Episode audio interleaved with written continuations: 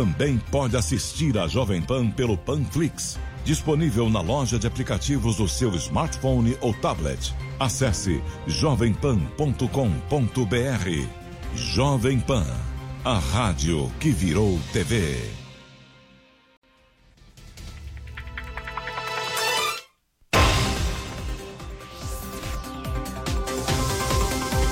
Pra cima deles.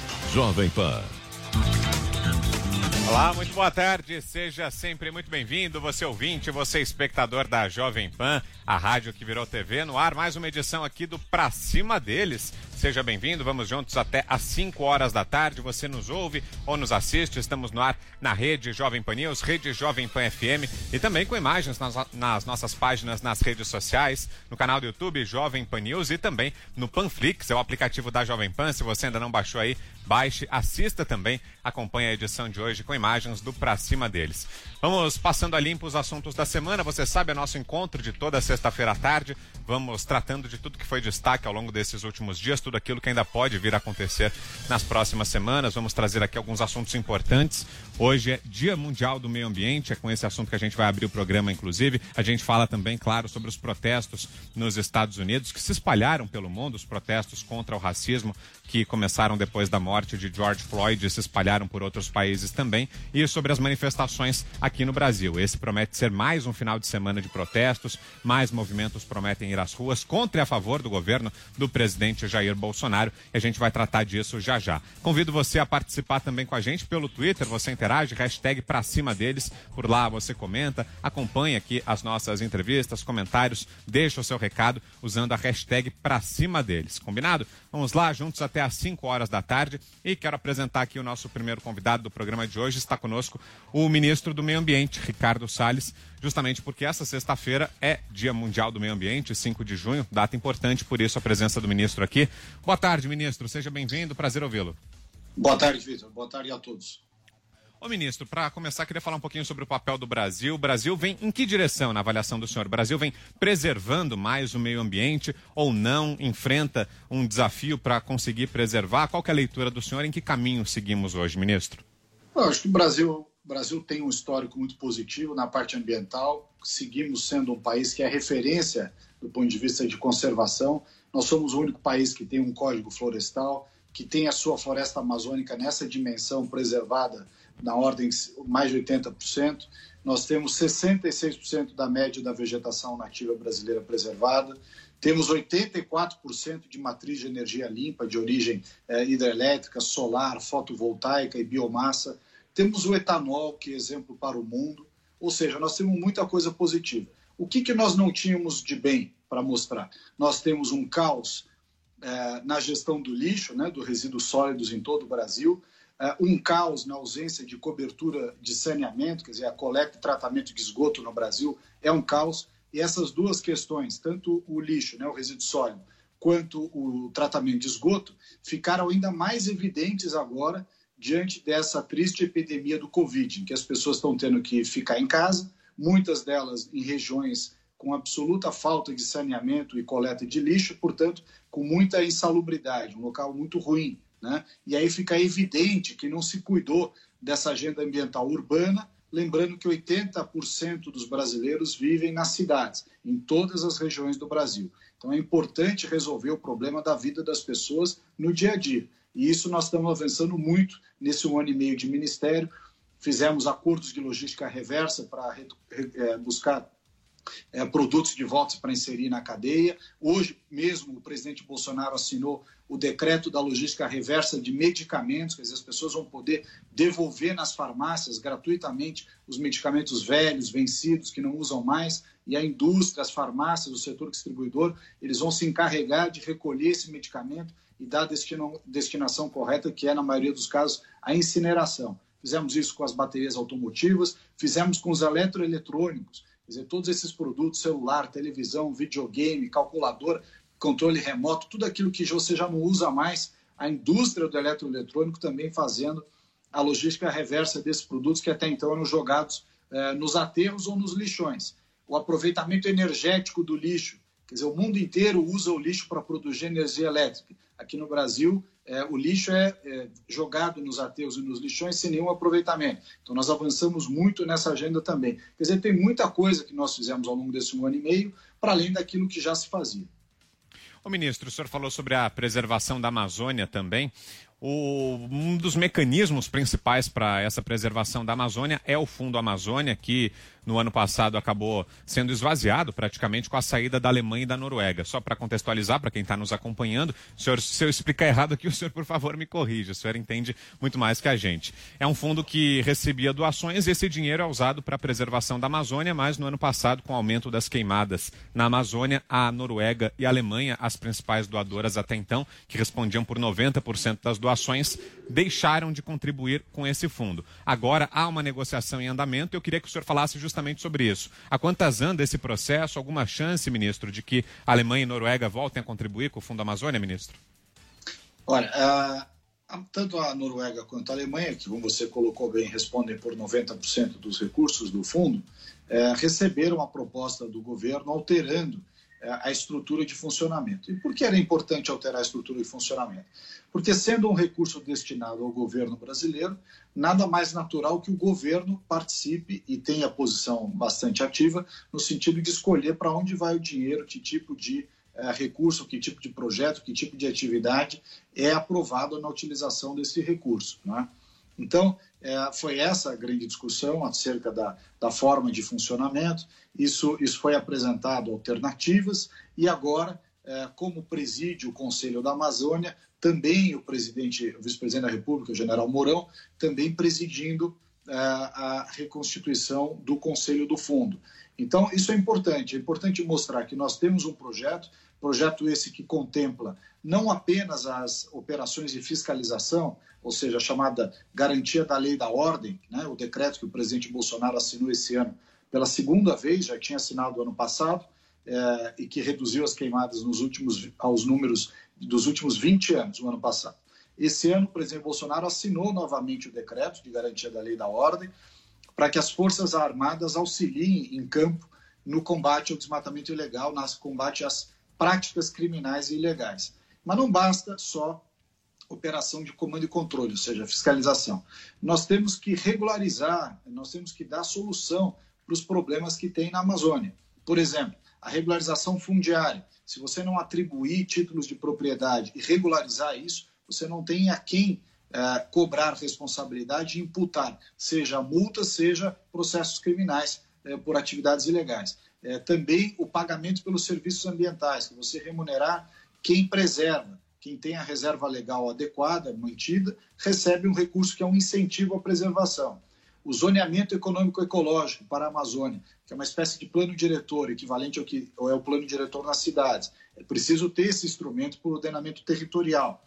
E também a agenda da bioeconomia, que é transformar o produto florestal, da biodiversidade, da fauna, da flora, em uh, algo com valor agregado, em indústria de transformação do produto florestal in natura em algo processado industrializado. Isso gera emprego, gera renda, e é gerando este emprego, essa renda, que você tira as pessoas uh, deste, dessa, dessa situação difícil em que eles vivem na Amazônia e que acabam sendo facilmente cooptados por atividades ilegais. É, lembra sempre do seguinte, Vitor: a Amazônia é a região mais rica do Brasil em termos de recursos naturais, mas com pior índice de desenvolvimento humano. Ou seja, nós temos mais de 20 milhões de brasileiros vivendo lá sem saneamento, sem tratamento de esgoto, sem saúde adequada, sem educação. Foi esse o legado que foi deixado para os brasileiros que vivem lá. E aí as pessoas vivendo nessa fragilidade toda acabam sendo cooptadas por atividades ilegais muito mais facilmente. Então não basta só a fiscalização, tem que criar essas alternativas de uma prosperidade, de um desenvolvimento econômico sustentável para a região. Mas algumas chances de que voltem essas doações, ministro? Como é que caminha esse processo? Olha, o presidente Mourão está indo bem nas conversas, ele está à frente disso, na qualidade de presidente do Conselho da Amazônia, e vamos aguardar os desdobramentos.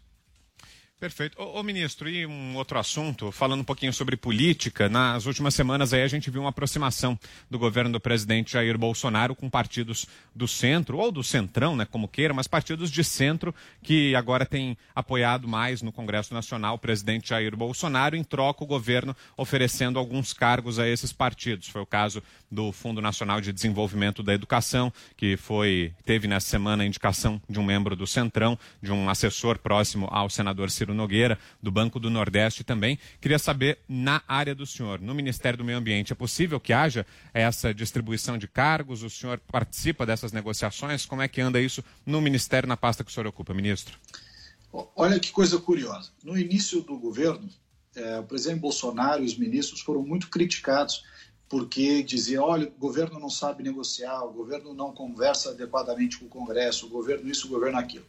Aí o governo é, faz o que é, é, uma aproximação com a classe política, o que é muito bom, diga-se passagem, porque se, se governa o país é, conjuntamente, o, o, executivo junto ao legislativo, ambos, cada um com as suas funções, com as suas tarefas, ambos têm papel muito relevante. Né? Então, o que o governo tem feito é uma aproximação que eu reputo muito salutar, é, em conversar com o Congresso, conversar com os representantes, que foram todos eles também votados, têm voto, representam ideias, cada um na sua base geográfica, cada um com a sua pauta de, de assuntos. E é natural, por outro lado, também que esses políticos queiram é, participar daquelas decisões que eles estão ajudando a implementar nas votações que fazem no Congresso.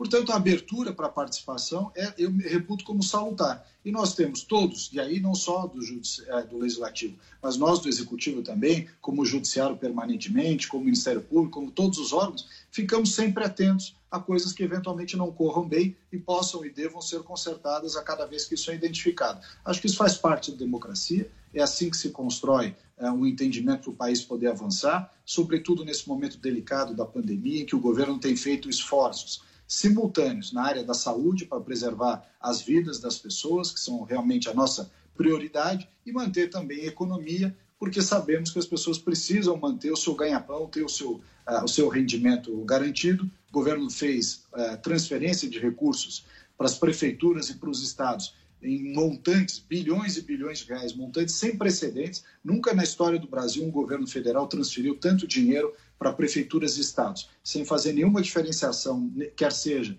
de questões geográficas, de localização, ou de, ou de ideias, ou de, de bandeiras político-partidárias. Então, esse acho que o presidente Bolsonaro está conduzindo muito bem esse assunto.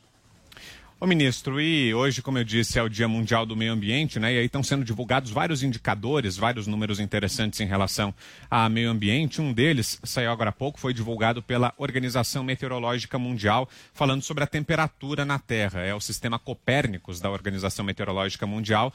E, segundo esse sistema, o mês de maio, que terminou agora, foi o mais quente da história do planeta Terra, o que, segundo esses pesquisadores, seria um indício do fortalecimento ou de uma intensificação do aquecimento global. Queria saber, ministro, o Brasil sofre com isso? Esse aumento de temperaturas afeta o Brasil? O senhor acredita em aquecimento global ou não? Porque isso divide a área ambiental. Qual a posição do senhor? Então, acho que nós estamos sofrendo as consequências das mudanças climáticas, né? O aumento do nível do mar, um aumento, às vezes, por uma intensificação e concentração de chuvas, também em outros momentos, é, uma, um período mais seco, de que beneficia a, a desertificação, infelizmente, é algo que a gente precisa também prestar muito cuidado com isso, né? O aumento da temperatura aumenta uh, a chance de desertificação de áreas, no caso do Brasil, mais no Nordeste, mas também queimadas em outras regiões, como nós tivemos ano passado no Pantanal, tivemos ano passado na Amazônia. Nos anos mais quentes e mais secos, essas, essas mudanças se sentem mais. Nos anos com maior uh, esparçamento das chuvas, se sente menos. Tudo isso a gente percebe. Há necessidade muito grande, Vitor, de investir na mitigação, ou seja, na preparação uh, e adaptação dos efeitos das mudanças climáticas, nas estruturas, nas encostas, nas rodovias, na, na parte toda de energia elétrica, na parte da, da habitação das pessoas, sobretudo nas áreas mais simples. É, nós temos que ter esse cuidado. Da adaptação às mudanças climáticas é um fator muito importante.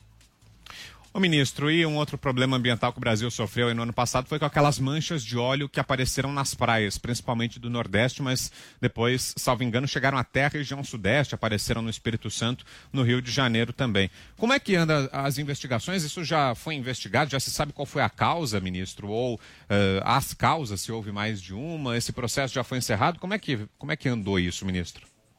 Olha, um derramamento de óleo sem precedentes. O governo mobilizou tropas, municípios, voluntários, a, quem, a quem nós sempre agradecemos, e foi feita uma operação de guerra no sentido de retirar todos os dias onde aparecia óleo no litoral, no mesmo dia as praias eram limpas. Ainda assim, diversos pontos apareceram ao longo daquele período e a investigação sobre as causas chegou à conclusão de que já se sabia, pela, pela composição do produto, de que o óleo era de origem venezuelana, mas não se chegou ainda, é uma investigação que está a cargo da Marinha e da Polícia Federal, não se chegou ainda a uma conclusão definitiva sobre qual foi o meio, né, de qual navio partiu aquele óleo que chegou no litoral brasileiro. Essa é uma investigação complexa, porque é um local onde passam muitos navios ao longo do ano, diariamente centenas de navios trafegam por ali, e nós precisamos ter no litoral brasileiro, a Marinha do Brasil precisa ter é, no litoral brasileiro um sistema mais robusto, e nós estamos é, negociando com a Marinha e com o Ministério da Defesa uma fonte de recursos para isso, para ter um sistema mais robusto de monitoramento e de resposta, de patrulhamento. A Marinha precisa ser reequipada, tem lá um sistema é, CISGAAS, que é o sistema da Amazônia Azul, que é o sistema de monitoramento né, da nossa Amazônia Marítima, e ela é muito importante que ele esteja bem estruturado, uma questão de defesa nacional. Ministro, e a gente tem nesse momento o Congresso praticamente parado, né, trabalhando à distância, mas sem as reuniões físicas, e isso está atrasando uma série de projetos do governo, entre eles alguns projetos importantes da área econômica, né, as reformas econômicas que a gente tanto falava, acabaram ficando um pouco represadas, outros assuntos também. Queria saber se na área do senhor houve efeitos também. Tem algum projeto ambiental que acabou ficando parado no Congresso, alguma iniciativa que o governo gostaria que andasse, mas que acabou sendo interrompida com a pandemia, ministro? Olha, há temas muito importantes, só que o Congresso, o exemplo do governo, das empresas privadas e tal, todos sofrem as dificuldades inerentes a essa mudança de comportamento decorrente da pandemia. É, alguns temas muito relevantes estão lá e avançaram quando puderam. Por exemplo, a, o pagamento pelos serviços ambientais, a lei pelo pagamento de serviços ambientais, que é muito relevante, você remunerar quem preserva quem preserva a reserva legal, quem preserva as áreas de preservação permanente. É, o Ministério ajudou muito e, e avançou, deu dados, enfim, é, para que a gente tenha uma lei que regulamente o pagamento por serviços ambientais. Para além disso, a lei, o marco legal do saneamento. Como eu disse no começo do programa, o saneamento é talvez o maior problema ambiental brasileiro, a falta de saneamento que faz com que a maioria das regiões tenham problemas graves de falta de cobertura. Isso traz doença para as pessoas, contamina o solo, o lençol freático e chega inclusive no oceano. É, esse marco do saneamento prevê a, a entrada de empresas privadas, parcerias público-privadas, enfim, para que façam um investimento finalmente que os poderes públicos em todos os níveis, municipais, estaduais e federal, não conseguiram fazer no passado, não se dedicaram a fazer no passado e tampouco têm recursos suficientes para fazerem sozinhos. Há uma estimativa de que o déficit de investimento em saneamento no Brasil é da ordem de 600 bilhões de reais. Então, portanto, é necessário que tenha um marco legal estável, previsível, que tenha segurança jurídica, para atrair o investidor privado, para que ele ajude o poder público a universalizar rapidamente uh, a cobertura do saneamento no Brasil.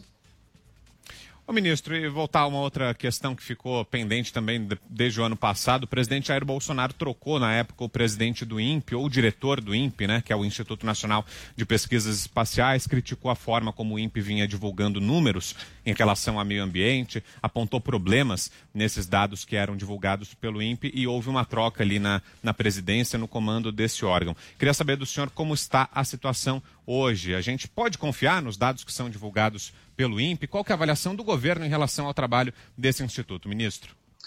Não, nós temos, temos tido uma ótima relação, inclusive o, o diretor do INPE, o Darton, tem feito um trabalho excepcional.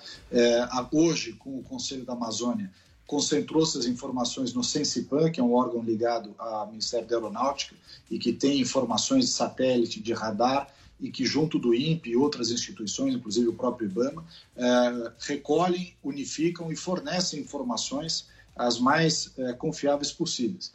É, claro que essa parte de tecnologia é sempre algo que precisa ser reinvestido, atualizado, enfim, mas é um trabalho conjunto e bem feito que está sendo feito por esses órgãos. E a crise econômica, ministro, de que forma ela afeta a área do senhor, o meio ambiente? Olha, afeta, em primeiro lugar, a questão mais importante é país onde tem pobreza tem desrespeito ao meio ambiente. Então, nós precisamos ter um desenvolvimento econômico sustentável, gerar prosperidade para as diversas regiões do Brasil, prosperidade essa que respeite as questões ambientais, mas permita também que as pessoas melhorem de qualidade de vida. É, não é por acaso que os países mais pobres ou as regiões mais pobres têm mais problemas relacionados ao meio ambiente, porque se torna é, necessário suprir outras necessidades. Então, esse é o primeiro ponto. A crise econômica traz impactos imediatos para a prosperidade, para a geração de emprego, de renda, da melhoria da qualidade de vida das pessoas e o meio ambiente é, é diretamente também. Agora, se soma isso, né, se soma isso a questão dos orçamentos dos governos federal, que sofre também com a capacidade de investimento, de contratação, eh, sofre também os governos estaduais e os municipais. Todos sofrem. Capacidade de gestão e investimento sem recursos, ela é afetada diretamente. Ô ministro, isso que o senhor falou sobre o empobrecimento da população é muito interessante, né? Será que tem como a gente dar algum exemplo de, de quando isso acontece, quando a população fica mais pobre e ela fica mais sujeita ao cometimento de algum crime, alguma infração ambiental, né? Como o senhor estava dizendo. Dá para dar algum exemplo disso, ministro? Olha, você tem exemplos no Brasil inteiro. Se você for aqui na região de São Paulo, no entorno das represas, na área de mananciais, você vai ver que essas ocupações irregulares que são feitas e que despejam esgoto, né, o esgoto a céu aberto, que vai direto para o manancial, pela falta de coleta e destinação do lixo, das pessoas que não têm recursos para investir em ter um local mais adequado do ponto de vista de saúde pública. Enfim, isso acaba, quando a pessoa se empobrece, né, é, todas as boas práticas ambientais acabam ficando em segundo plano. Isso acontece aqui na região metropolitana, no entorno dos mananciais, acontece nas comunidades do Rio de Janeiro, acontece na Amazônia. Nós fizemos um evento recente, a questão de dois ou três meses atrás, em que estava inclusive o, a Autoridade Ambiental Americana, que equivale ao Ministro de Meio Ambiente americano. Nós fizemos um evento para recolher lixo, né? recolher plástico, sacola, garrafa, numa praia de rio ao lado de Manaus, próximo a Manaus. Nós retiramos em um dia de coleta uma tonelada de lixo de uma praia de rio. Né? Então, isso mostra que a, a falta de cuidado com o meio ambiente, a falta de interesse com o meio ambiente, ela é agravada, acima de tudo, com a falta de capacidade de investimento e recursos para isso daí. Você ter produtos melhores, ter produtos que são é, mais fáceis de reciclar, que são biodegradáveis, enfim, tudo isso custa dinheiro e, portanto, para as pessoas terem algo que é melhor, elas precisam ter renda. Então, ela está diretamente relacionada. Ok, quero agradecer muito aqui a presença do ministro do Meio Ambiente, Ricardo Salles, esteve com a gente aqui no Pra Cima deles, nessa sexta-feira, como eu disse, é comemorado o Dia Mundial do Meio Ambiente, por isso a presença do ministro aqui com a gente. Obrigado, viu, ministro, pelas informações. Bom final de semana por aí. Um abraço. Eu agradeço também. Uma boa tarde a todos. Obrigado a você, Vitor. Obrigado. E a gente faz uma rápida parada, para cima deles faz um rápido intervalo, mas na volta tem muito mais. A gente fala sobre os atos antirracismo que têm acontecido nos Estados Unidos e que se espalharam para várias outras partes do mundo. Teremos convidados para a gente analisar todo esse cenário, esse contexto turbulento que vai tomando conta de vários países ao mesmo tempo, que tem impactos aqui no Brasil também e da crise política aqui no Brasil. A gente tem manifestações previstas para acontecer nesse final de semana em São Paulo, em Brasília, em várias capitais importantes prometem ser mais dias de turbulência política, manifestantes voltando às ruas nesse final de semana. E a gente vai tratar disso daqui a pouco, depois do intervalo no Pra Cima deles. Enquanto isso, eu convido você a continuar participando, a continuar interagindo. O caminho é o Twitter. Por lá, você escreve, dá a sua opinião, interage com a gente usando a hashtag Pra Cima deles. Tudo junto, pra cima deles. Essa é a nossa hashtag. Por lá você vai comentando, destrinchando junto com a gente os assuntos dessa sexta-feira. Rápido intervalo, voltamos já já. Pra cima deles. Jovem Pan.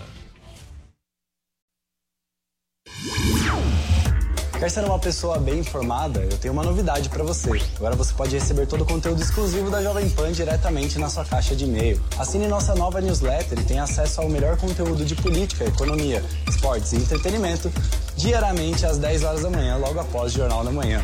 Para se inscrever é fácil. Acesse jp.com.br cadastro e informe seu e-mail. Veja como é fácil ser uma pessoa bem informada.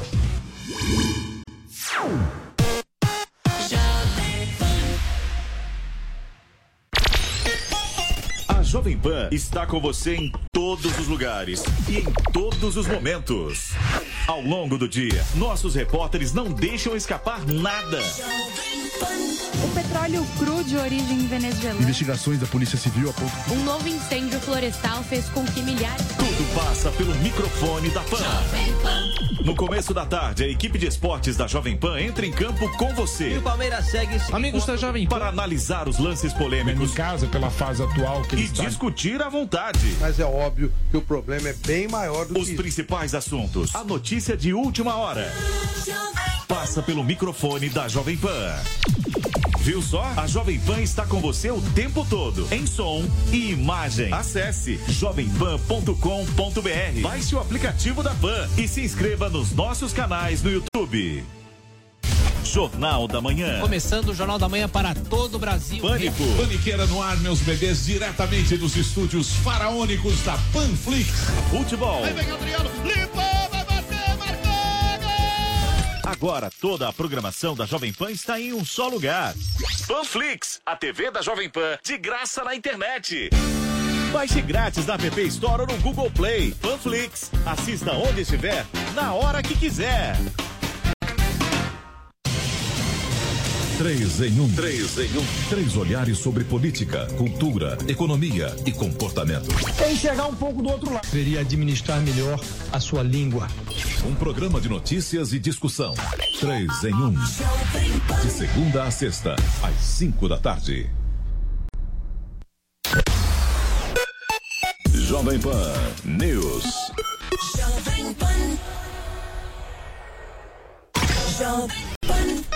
A audiência do nosso site não para de crescer e agora tem mais uma novidade por lá.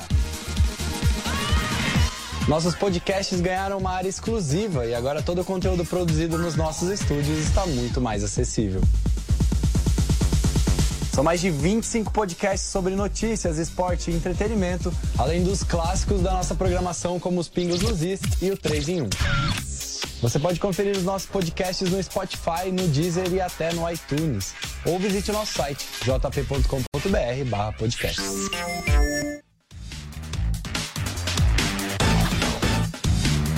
Estamos de volta, você segue acompanhando Pra Cima deles, você está na Jovem Pan, a rádio que virou TV. Eu lembro que você nos ouve ou nos assiste, estamos no ar no rádio, para você que nos ouve pela rede Jovem Pan News, rede Jovem Pan FM, em várias partes do país, você nos acompanhando pelas afiliadas da Jovem Pan também e nos assiste nas nossas páginas nas redes sociais, canal do YouTube Jovem Pan News, também no nosso aplicativo Panflix. Não faltam caminhos para você nos acompanhar. Seguimos juntos aqui no Pra Cima deles, debatendo alguns dos assuntos que marcaram a semana e um deles, claro, foi a série de manifestações antirracismo que começou nos Estados Unidos depois da morte de George Floyd, o homem negro que a, a imagem correu o mundo, né? O homem negro que morreu com o joelho de um policial no pescoço dele nos Estados Unidos. E a gente vai justamente agora aos Estados Unidos, a Nova York. A nossa correspondente Mariana Janjacomo traz para a gente as últimas informações desse 11º dia de manifestações nos Estados Unidos, atos antirracista se espalhando pelo mundo. Atos esses começaram nos Estados Unidos. Vamos até lá. Mariana Janjacomo tem as informações. Oi, Mariana, boa tarde. Olá, boa tarde, boa tarde a todos. Olha, hoje é o 11º dia de protestos aqui nos Estados Unidos, então as manifestações continuam e estão cada vez mais pacíficas, cada vez mais tranquilas. Ontem, por exemplo, não teve toques de recolher em Washington DC, na capital norte-americana, e os protestos foram muito voltados a lembrar e homenagear George Floyd, o homem negro de 46 anos que morreu durante a abordagem policial, né, que foi gravada, essa imagem, esse vídeo rodou o mundo e causou muita revolta, mostrou aquele agora ex-policial porque foi foi demitido, ajoelhado sobre o pescoço de George Floyd e não parou mesmo quando George Floyd avisou que não estava conseguindo respirar. Então, os protestos por aqui são mais pacíficos nesse momento, mas em Nova York a gente ainda tem muito confronto entre polícia e manifestantes, principalmente por causa do toque de recolher. O toque de recolher por aqui começa às 8 horas da noite e aí só trabalhadores essenciais podem circular nas ruas a partir desse horário. Só que a polícia está reagindo com uma certa truculência é, com as pessoas que estão nas ruas e estão desrespeitando o toque de recolher e não só com manifestantes, tá? A gente viu também um outro vídeo que viralizou ontem de um entregador de pizza, claramente estava na rua trabalhando é, e ele foi preso pelos policiais. Ele no vídeo dá para ver ele explicando, não, mas eu sou trabalhador, eu preciso estar na rua e os policiais mesmo assim prenderam esse homem. Então isso gera muitas críticas aqui, principalmente ao prefeito de Nova York, Bill de Blasio, já que nos Estados Unidos a polícia é de responsabilidade das cidades. Então, essa é a situação por aqui, né? Os protestos continuam, protestos contra o racismo e contra a violência policial. A morte de George Floyd foi só o estopim desse tipo de protesto, né? Então, os manifestantes pedem ali por mudanças na, no sistema criminal aqui dos Estados Unidos e também é, mais ações mais efetivas contra o racismo. E eu continuo aqui, é claro, acompanhando toda essa situação e volto a qualquer atualização. De Nova York, Mariana Janjacomo. Obrigado, Mariana. E a gente tem um convidado para repercutir tudo isso. Está conosco aqui Vinícius Wu, que é pesquisador da PUC Rio. Boa tarde, Vinícius. Seja bem-vindo. Um prazer falar com você.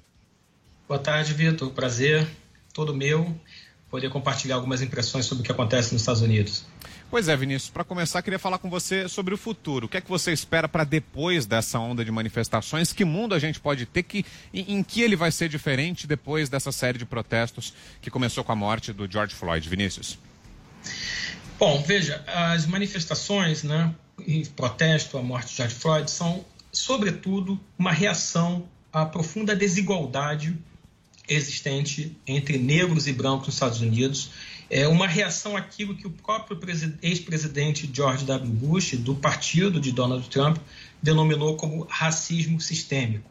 Ou seja, uh, o acúmulo né, de séculos de desigualdade e de, é, nos últimas décadas, de aprofundamento dessas desigualdades que fazem com que penalizam profundamente a população negra, de modo que tenhamos níveis de desemprego muito maiores entre os negros americanos do que entre os brancos, e agora, na pandemia da Covid, há mais mortos pela pandemia proporcionalmente do que é, negro, na população negra do que entre os brancos, isso tudo, obviamente, gera essa energia das mobilizações, que, na verdade, são uma, uma reação a todo esse processo.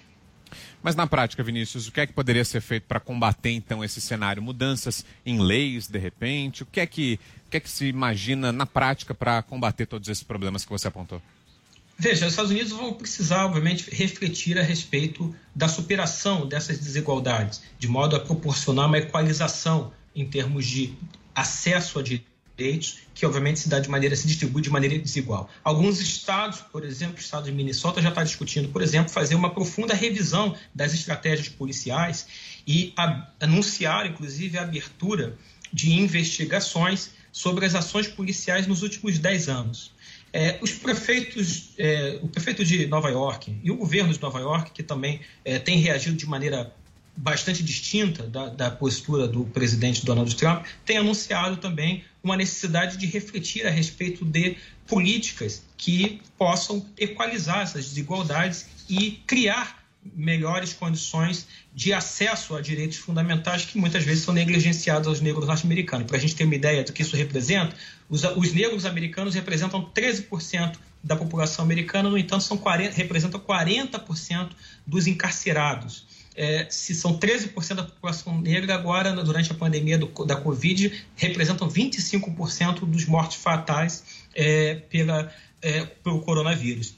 São 23% dos mortos em intervenções policiais. Então, eu acho que esse, essa dinâmica de reprodução da desigualdade ela vai precisar ser revisitada, revista. E acho que as estratégias considerando, obviamente, que os Estados Unidos agora está às vésperas de uma eleição, serão objeto de reflexão e os temas da educação, do acesso a serviços públicos, sem dúvida alguma, vão ser decisivos para que se busque melhores condições de igualdade e afirmação dos direitos civis dos negros norte-americanos. E você acha que isso pode chegar com a mesma força aqui ao Brasil, Vinícius? A gente já viu alguns atos, algumas mobilizações, mas talvez ainda não com a mesma intensidade dos Estados Unidos. Você acha que a gente pode chegar a isso e mais, se seria desejável que isso acontecesse, Vinícius? Olha, o que nós temos percebido, é, inclusive nas análises que vários centros de pesquisa têm realizado sobre o debate público nas mídias digitais, é, é que há uma mobilização muito forte nas redes sociais, isso desde o início da pandemia do coronavírus, é, questionando inclusive a postura do governo brasileiro e agora, mais recentemente, questionando essas relações de profunda desigualdade, né, o racismo estrutural que permeia a sociedade brasileira de cima a baixo. Se elas vão se transformar, se essa insatisfação, que é crescente e bastante significativa nas mídias digitais, vão se transformar em mobilizações, a gente ainda vai é, ainda saber isso nos próximos dias, nas próximas semanas. É claro que a, a própria pandemia do coronavírus inibe uma parcela da população descontente de ir às ruas. Mas eu creio que se nós tivermos como referência a experiência de junho de 2013, das mobilizações que ocorreram a partir né, de então, de junho, do, do, do, mês de junho de 2013, nós teremos sim, acredito eu, manifestações significativas no Brasil nos próximos anos. Ou seja, essa transposição de uma insatisfação que já existe e é expressa através das mídias digitais pode se transformar, a exemplo do que aconteceu em 2013, em mobilizações massivas de rua. Ô Vinícius, mas falando até do caso de 2013, a gente teve naquela época alguns atos de vandalismo, cenas de depredação e agora nos Estados Unidos também, em vários momentos desses protestos foram registradas cenas de violência, houve até prisões que aconteceram. Você acha que isso ajuda os atos ou prejudica ou é algo que tem que ser aceito mesmo assim? Qual é a tua leitura sobre os atos de violência, Vinícius? Essas mobilizações massivas, elas contam com um contingente muito grande de pessoas e se tornam muitas das vezes incontroláveis. Os atos de violência que ocorreram em 2013 e que agora ocorrem também nos Estados Unidos fazem parte do processo democrático. É evidente que ações criminosas e ação organizada criminosa devem ser devidamente reprimidos pelo Estado, né? Enfim, no caso do Estado brasileiro ou o Estado americano, dentro também, obviamente, da racionalidade democrática que percebe que a, a ação de grupos ou indivíduos isolados não compromete e não deslegitima a mobilização como um todo. Né? As mobilizações elas têm a sua legitimidade, estão ancoradas em problemas sociais, econômicos e políticos bastante concretos. E se eventualmente indivíduos ou grupos organizados atuam no sentido de provocar algum tipo de vandalismo, devem ser tratados é, na forma da lei mas dentro também, obviamente, de preceitos democráticos, né? dentro de uma ideia de que a preservação do Estado democrático do direito é responsabilidade do poder público prioritariamente, né? principalmente. Então, não, não faz sentido o Estado né? é, reprimir, seja lá qual for o tipo de manifestação, comprometendo a ordem democrática, comprometendo as liberdades democráticas e liberdade de manifestação, se estamos falando de uma democracia. Ô Vinícius, e você acredita na presença de infiltrados nessas manifestações que sejam os responsáveis pela violência ou não? Faria parte da própria revolta, do gesto de revolta dos manifestantes à depredação? Olha, no caso dos Estados Unidos, concretamente, não há indícios de que haja ação de grupos organizados, de grupos terroristas, como o próprio presidente Donald Trump, de maneira absolutamente inadequada, sugeriu. É, até porque os grupos, grupos, alguns grupos anarquistas, alguns grupos mais radicais, têm um nível de organização baixíssimo, não são é, responsáveis pela maior parte digamos assim, das pessoas, da mobilização das pessoas que estão presentes a, esse, a esses atos. É, representa uma parcela importante, uma parcela minoritária dessas mobilizações, mas não, não há indícios, não há evidências de que componham uma rede organizada, muito menos uma rede terrorista agindo nesses protestos. É, assim como, por exemplo, em 2013, é importante lembrar, no Brasil, as mobilizações, que depois, inclusive, continuaram, independente da, da opinião que nós tenhamos sobre se é, as mobilizações entre 2013 e 2015 foram acertadas ou não, mas o fato é que todo aquele processo de mobilização de, e de participação da, da, da sociedade na cena pública se deu apesar daqueles dos incidentes que ocorreram em junho. Ou seja, não foi os incidentes que retiraram a legitimidade das mobilizações e nem fizeram com que as pautas e as agendas apresentadas deixassem de ser legítimas. Isso bem menos, muito menos nos Estados Unidos eu creio que vai acontecer, até porque já há manifestação bastante significativa de lideranças políticas, de governos, é, próprio ex-presidente George W. Bush é, dando respaldo e, e, e, afirmando a legitimidade das mobilizações que acontecem agora. Né? Então, eu creio que não será eh, esses atos isolados, enfim, que vão prejudicar ou retirar a legitimidade destas mobilizações. Muito bem, quero agradecer aqui ao Vinícius Wu, que é pesquisador da PUC Rio, esteve com a gente aqui no Pra Cima deles, falando sobre essa onda de manifestações nos Estados Unidos. Obrigado, viu, Vinícius, pela participação. Uma boa tarde para você. Boa tarde, Vitor. Um grande abraço. Bom, Disse no final de semana estão previstos atos aqui no Brasil. O racismo entra na pauta, mas não só, né? É tudo reflexo ainda da crise política. Há grupos contra o presidente Jair Bolsonaro que vão às ruas. Há as manifestações previstas também das torcidas organizadas de futebol que se auto-intitulam como defensoras da democracia, que dizem que vão participar de atos pró-democracia. E para a gente tentar entender exatamente o que é que vai acontecer, quem vai às ruas, quais são as pautas envolvidas, a gente tem agora os detalhes na reportagem do Vitor Moraes. Diga, Vitor. Contrariando a determinação do governador João Dória de que manifestações contrárias não acontecessem no mesmo dia e local, grupos a favor do presidente Jair Bolsonaro e grupos a favor da democracia irão se manifestar na Avenida Paulista no domingo. A decisão foi tomada em reunião na manhã desta sexta-feira entre os organizadores de ambos os lados, convocada pela Polícia Militar e pelo Ministério Público. No domingo passado, um ato pró-democracia convocado por torcidas organizadas acabou sendo dispersado por bombas de gás lançadas pela PM. No local havia também uma manifestação a favor do presidente Bolsonaro e houve conflito entre as partes. Para evitar o mesmo cenário, a PM até que tentou fazer com que um dos lados aceitasse mudar o dia ou o local da manifestação, mas não houve consenso. É o que explica o coronel Alexandre Gasparia. A ideia inicial da reunião era ver se a gente conseguia entrar em acordo para que as manifestações ocorressem em dias distintos. Desse primeiro momento, pelo menos, não foi possível. Vamos tentar isso até o último instante, porque a ideia da Polícia Militar é que não ocorra no mesmo dia. Porém, se ocorrer, nós também já estamos preparados e estamos fazendo um planejamento com um reforço do policiamento. O ato a favor do presidente da República está marcado para as 11 horas em frente à Fiesp. Presente em todas as manifestações pró-Bolsonaro, o Major Costa e Silva diz que é contra atos antagônicos no mesmo dia. Eu estou indo contra a organização porque eu acredito, sou da opinião de que nós devemos fazer a manifestação num dia diferente, justamente para evitar a possibilidade de qualquer confronto na Paulista, tanto por provocação de um lado quanto de outro. Então acho que nós temos que, nesse momento, né, manter o equilíbrio, manter a ponderação para que a, a, essas posições antagônicas e posições é, é, distintas, né, de posicionamento político distinto, não se tornem mais um problema para ser enfrentado pelo Estado, pela população. Já o ato pró-democracia, em oposição ao governo federal, foi agendado para as duas da tarde em frente ao MASP.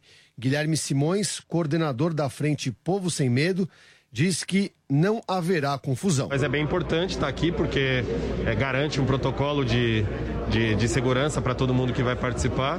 É, eles eh, tentaram é, modificar a data né, da, da, das manifestações diferentes, não houve acordo, mas nós entendemos, pelo menos da nossa parte, que o objetivo que, que nós vamos estar lá na Paulista não é um objetivo de confronto, de conflito, pelo contrário, nós estamos lá para reivindicar a democracia e, e direitos sociais sociais. Assim, a estação do metrô Trianon Masp vai ficar fechada no domingo. Os manifestantes devem usar as estações nas extremidades da Avenida Paulista, Brigadeiro Luiz Antônio e Consolação.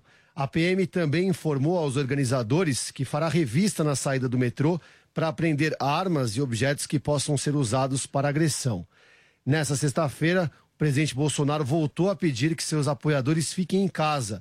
Ele cobrou que a Polícia Militar faça o seu trabalho e sugeriu o uso da Força Nacional em manifestações que se denominam antifascistas, caso as pessoas extrapolem o limite da lei. Ok, o cenário desenhado então para esse domingo aqui em São Paulo. E para a gente discutir um pouco melhor esse cenário, temos dois convidados aqui, dois deputados federais, deputado federal Alexis Fontaine, do Partido Novo, e também o deputado Felipe Barros, do PSL. Começo dando boa tarde ao deputado Alexis, como vai? Seja bem-vindo. Boa tarde, obrigado pelo convite. E deputado Felipe, como vai? Obrigado pela presença. Boa tarde, Vitor, aos nossos ouvintes da Jovem Pan, meu colega Alexis, uma honra estar aqui com vocês. Deixa eu começar com o deputado Alexis perguntando o que, é que o senhor achou dessa decisão que a gente mostrou agora na reportagem, de que os dois atos sejam feitos no mesmo dia. Teremos os dois protestos, então, pró-governo e contra-governo na Avenida Paulista domingo, um às 11 da manhã a favor do presidente, o outro à tarde contra o presidente. Deputado. É, eu acho ruim que esses dois movimentos estejam na rua, mas eu gostaria de descaracterizar esse movimento que se diz democrático que usa as torcidas organizadas, que a gente não consegue ver nenhuma família dentro daquele grupo, todos vestidos de preto, com mão em riste, uh, com um certo movimento de opressão, dá até medo de estar lá no meio. E se dizendo defensores da democracia, eu não, quem tem medo da democracia, o medo daquele grupo, está é, completamente errado. Então, desculpa, mas eles se apropriaram do nome democracia de forma indevida. Democracias são aqueles grupos que vão em família, em ordem, para as ruas e pediram para derrubar o maior eh, governo corrupto que o Brasil já teve, que foi pacificamente, não quebraram nenhuma janela. Movimento que sai mascarado. E não é a máscara para poder se proteger do Covid, não. É para não se identificar. E já promover a desordem, a desorganização e o caos de uma democracia não tem nada. Então é ruim porque não vai acabar bem esse movimento, muito em função da provocação desse grupo que se diz pró-democracia, mas que, na minha opinião, de democrático não tem nada. Deixa eu conversar também com o deputado Felipe Barros, quem está nos assistindo, viu aí que o deputado está com uma máscara escrito censurado pelo STF, para quem está no rádio, eu conto, está escrita ali a mensagem na máscara do deputado. Queria saber, deputado, essa vai ser uma pauta desses protestos do final de semana também, uma reação contra as últimas decisões do Supremo Tribunal Federal? Certamente. Em primeiro lugar, eu quero parabenizar e concordar em gênero, número e grau com a fala do Alexis esses movimentos que se auto-intitulam democratas, na prática são terroristas. Porque numa democracia não pode ser aceitável é, o quebra-quebra de patrimônio público e privado que esses movimentos, que esses criminosos é, que se escondem atrás de torcidas organizadas estão fazendo pelo Brasil. E na minha visão, é, o Supremo Tribunal Federal, não todo, obviamente, mas parte dos ministros, estão querendo uma ruptura institucional no nosso país. Eles estão, alguns desses ministros, tentando boicotar de todas as formas, de todas as maneiras, eh, o governo federal, usurpando de suas competências, abusando de suas prerrogativas. E agora, no Brasil, surgiu o crime de opinião. Surgiu o crime de opinião porque não se pode mais criticar o Supremo Tribunal Federal, senão o Alexandre de Moraes, ele te convoca para prestar esclarecimentos na Polícia Federal. Então, é, na minha análise, o Supremo Tribunal Federal tem provocado uma ruptura institucional, porque o próprio inquérito, é, que eu tenho apelidado de AI-5, é o AI-5 do STF, esse inquérito já é uma ruptura da ordem democrática. Deputado Alexis Fontaine, vou na esteira então disso que disse agora o deputado Felipe Barros. O senhor concorda? O, o Supremo tem boicotado o governo do presidente Bolsonaro e isso pode levar, inclusive, a uma ruptura institucional, deputado? O senhor acredita nisso?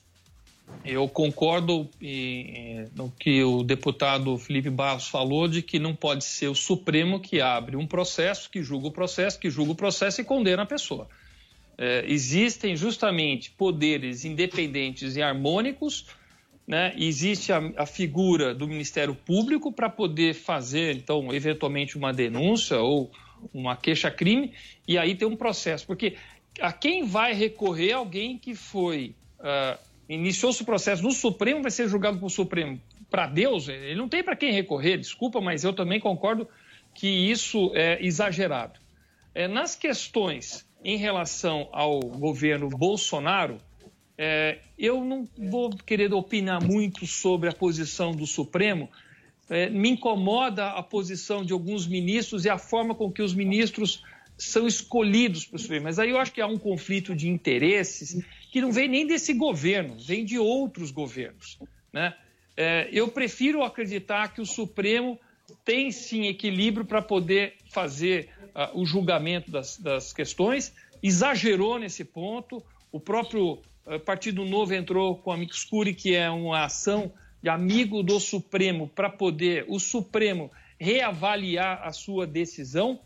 Mas em relação especificamente com o governo Jair Bolsonaro, eu preservo ainda uma posição de querer aguardar melhor e esperar que o Supremo eh, retome as suas funções de guardião da Constituição. Uma corte constitucional e não uma corte de primeira instância. O deputado Felipe Barros, o senhor acredita que essa manifestação do final de semana, que na verdade não vai ser a primeira, né? Essa manifestação contra o Congresso Nacional, contra o Supremo Tribunal Federal, já vem acontecendo algumas delas desde os últimos finais de semana, vários domingos esses grupos têm ido às ruas. O senhor acha que isso pode fazer com que os ministros do Supremo se sensibilizem, que de alguma maneira isso funcione até como pressão para o julgamento da quarta-feira da semana que vem, porque esse inquérito das fake news vai a plenário na quarta que vem. Será que os protestos do final de de semana ajudam a pressionar e criar um ambiente uh, contrário ao Supremo? É, veja, em primeiro lugar, preciso destacar que não são protestos contra o Congresso Nacional nem contra o Supremo Tribunal Federal. Você protestar contra ações do presidente da Câmara dos Deputados, o senhor Rodrigo Maia, não é você protestar contra o Congresso Nacional. Você protestar contra o Alexandre de Moraes ou contra qualquer ministro do STF não é você protestar contra o STF. Né? Nós, eu, eu, sempre tenho feito essa diferenciação, porque nós ainda estamos é, num regime democrático. Então, você fazer protestos contra as pessoas que estão momentaneamente dentro de uma instituição é válido, é democrático. Né? Nós não estamos mais na fase do absolutismo, do rei sol, em que ele dizia que o Estado sou eu. Né? Então isso acabou. Nós não estamos mais na fase do absolutismo. Portanto, protestar contra as pessoas que estão investidas momentaneamente dentro de uma instituição, não é você ser contra essa própria instituição. Muito pelo contrário. É, mas, de qualquer forma, eu acredito que sim. Eu acredito que o povo na rua, nesse momento, é o único caminho, é o único remédio para nós evitarmos um conflito institucional maior do que o que nós já estamos vivendo. Nós não podemos continuar aceitando, por exemplo, é, um ministro do STF impedindo o presidente Jair Bolsonaro de exercer uma prerrogativa constitucional que é dele. Nós não podemos continuar aceitando o ministro do STF eh, simplesmente anulando uma decisão, como por exemplo o ministro, o ministro Luiz Roberto Barroso anulou a decisão do presidente Bolsonaro de expulsar do país os embaixadores ligados ao narcoditador eh, Maduro da Venezuela o Luiz Roberto Barroso eh, simplesmente anulou essa decisão, que é uma decisão que compete exclusivamente ao Poder Executivo e não ao Judiciário. Então, nós estamos é, vivenciando esse momento conturbado. Acho que o povo na rua é o caminho mais democrático e mais saudável para que essa resolução é, aconteça o mais rápido possível. Mas o povo na rua de maneira ordeira, porque o povo na rua é, que o, o, os black blocs estão fazendo em algumas cidades no país, isso não é nada democrático. Não é porque essas pessoas têm uma faixa é, escrito pró-democracia que são democráticos. Afinal de contas, nós temos um partido hoje chamado Socialismo e Liberdade, que é algo mais contraditório do que o próprio nome do PSOL. Não existe socialismo junto com liberdade, não existe liberdade junto com socialismo. Né? Então, eu tenho visto é, um esforço de parte da, da imprensa, não é o caso da Jovem Pan, mas de parte da imprensa em dizer que esses movimentos é, que promovem o quebra-quebra geral são democráticos, enquanto os movimentos de apoio ao presidente Bolsonaro são antidemocráticos. Isso é uma falácia. Importante essa ressalva aí feita pelo deputado Felipe Barros, né? São manifestações contra integrantes do Congresso e integrantes do Supremo Tribunal Federal ou contra ações de alguns determinados integrantes dessas dessas duas instituições. Deputado Alexis Fontaine, e a posição do presidente Jair Bolsonaro? O que é que o senhor espera? Ele já pediu aos apoiadores que não compareçam ou que não confrontem os adversários, aí, os manifestantes contrários nesse final de semana. Mas em outras ocasiões, em outros domingos, lá em Brasília, ele compareceu, manifestou apoio, pelo menos, aos militantes. O que é que o senhor tem achado da posição do presidente Bolsonaro até agora, deputado? Essa, esse pronunciamento dele eu acho que é importante, acho que é, é de forma precavida realmente não incentivar, incentivar nem né, incitar ninguém a ir para as ruas e evitar os confrontos. Vamos lembrar que os movimentos de rua, né, novamente lembrando, do impeachment eram movimentos de família, eram as famílias que estavam sendo roubadas por aqueles governos e que não aceitavam mais a cleptocracia e nem a corrupção. Então, eu fui um grande organizador de movimentos aqui na cidade de Campinas, onde sou natural de Campinas. Era um movimento tranquilo, pacífico, bonito e tudo mais. O comportamento do presidente Jair Bolsonaro, eu acho que ele poderia se comprometer e se comportar muito mais como um chefe de Estado, mais responsável, e não ir para uh, movimentar ou puxar o couro muitos domingos que ele tem feito isso, andar de helicóptero, jet ski, eu acho que são condenáveis. Muitas pessoas vão falar assim, mas ele tem a liberdade de fazer isso. Sim, ele tem a liberdade, mas não é porque eu tenho a liberdade que eu posso fazer qualquer coisa. Eu posso fazer um, ter um comportamento ou uh, dar um bom exemplo à nação no momento, principalmente agora, em que nós temos uma pandemia e a aglomeração ela é indesejável, principalmente aquela aglomeração que é desnecessária né? Alguém que vai trabalhar e precisa trabalhar, tome. Obrigado a você pela sua companhia, pelo carinho da sua audiência. Na sexta-feira que vem, a partir das 4 horas da tarde, estaremos de volta. A gente se encontra por aqui. Uma boa tarde, até mais.